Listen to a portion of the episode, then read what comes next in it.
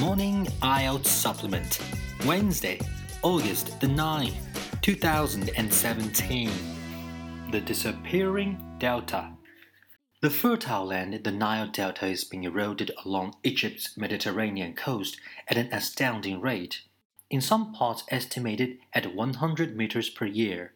In the past, land scoured away from the coastlines by the currents of Mediterranean Sea used to be replaced by sediment brought down to the delta by the river Nile, but this is no longer happening. Up till now, people have blamed the loss of delta land on two large dams at Aswan in the south of Egypt, which hold back virtually all of the sediment that used to flow down the river. Before the dams were built, the Nile flowed freely, carrying huge quantities of sediment north of Africa's interior to be deposited on the Nile Delta.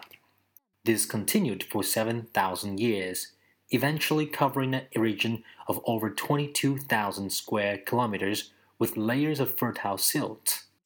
Annual flooding brought in new nutrient rich soil to the delta region, replacing what had been washed away by the sea and dispensing with the need for fertilizers in Egypt's richest food growing area.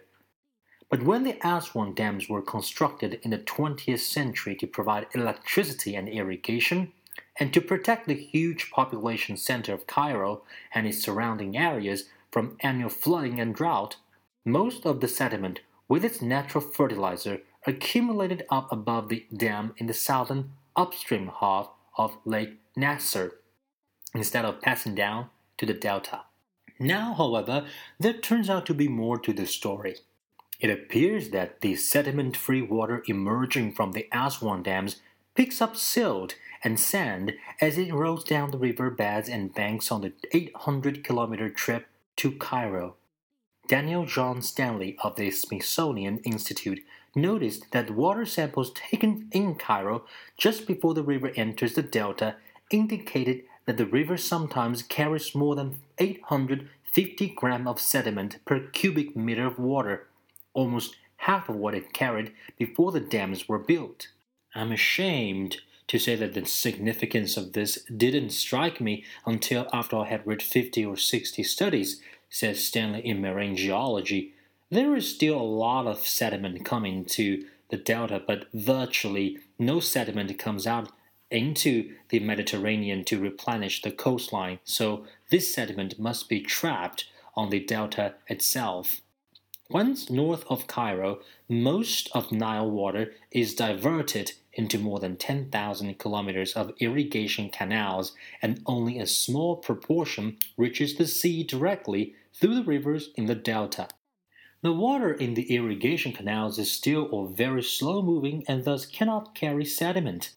Stanley explains the sediment sinks to the bottom of the canal and then is added to the fields by farmers who pumped with water into four large freshwater lagoons that are located near the outer edges of the delta. So very little of it actually reaches the coastlines to replace what is being washed away by the Mediterranean currents. The farms on the delta plains and fishing and aquaculture in the lagoons account for much of Egypt's food supply. But by the time the sediment has come to rest in the fields and lagoons, it is laden with municipal, industrial, and agricultural waste from the Cairo region, which is home to more than 40 million people. Pollutants are building up faster and faster, says Stanley. Based on his investigations of sediment from the Delta lagoons, Frederick Siegel of what George Washington University concurs in Manzala Lagoon, for example, the increase in mercury, lead, copper, and zinc coincided with the building of the high dam at Aswan. The availability of cheap electricity and the development of major power based industries, he says.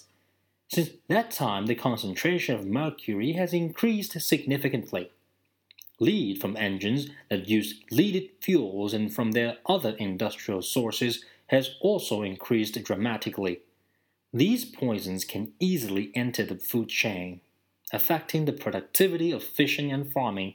Another problem is that agricultural wastes include fertilizers which stimulate increases in plant growth in the lagoons and upset the ecology of the area with serious effects on the fishing industry. According to Siegel, international environmental organizations are beginning to pay closer attention to the region, partly because of the problems of erosion and pollution of the Nile Delta, but principally because they fear the impact this situation could have on the whole Mediterranean coastal ecosystem. But there are no easy solutions. In the immediate future, Stanley believes that one solution would be to make artificial floods to flush out the delta waterways in the same way that natural floods did before the construction of the dams. He says, however, that in the long term, an alternative process such as desalination may have to be used to increase the amount of water available. In my view, Egypt must devise a way to have more water running through the river and the delta, says Stanley. Easier said than done in a desert region with a rapidly growing population.